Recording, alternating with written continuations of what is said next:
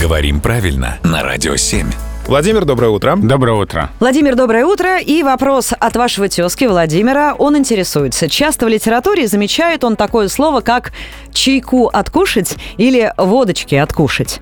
От чего так? Да, вот это самое любимое наше «кушать», о котором столько споров. А У глагола «откушать» вообще несколько значений, и словари отмечают оттенок почтения подобострастия, который содержится в нем в значении «окончить еду».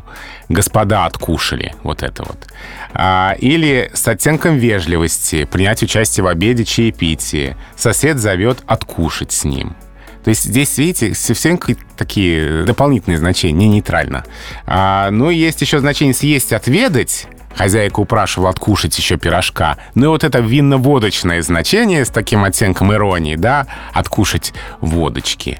Вы знаете, мне кажется, Владимир обращал внимание, что это жидкости, а жидкости а, отпивают, а Ага. не откушивают. Но, с другой стороны, если мы говорим о том, что именно чай и э, водочные изделия идут обычно с закуской, то вполне возможно, это было здесь какое-то объединение вот этого всего действия. Возможно, да. Ну и плюс это еще и какое-то такое застолье, да, то есть здесь, здесь не нейтрально. Здесь что-то вот с э, чувством. А вот это чувство словом пить не выражается. Как звучит красиво. а? Со, со- с чувством и со смаком таким, да? Да, да, да. Ага. Ну что, тем, кто завтракает, э, в хорошем смысле этого слова, приятного аппетита. А Минздрав мы будем призывать, чтобы он предупредил? Он предупреждает.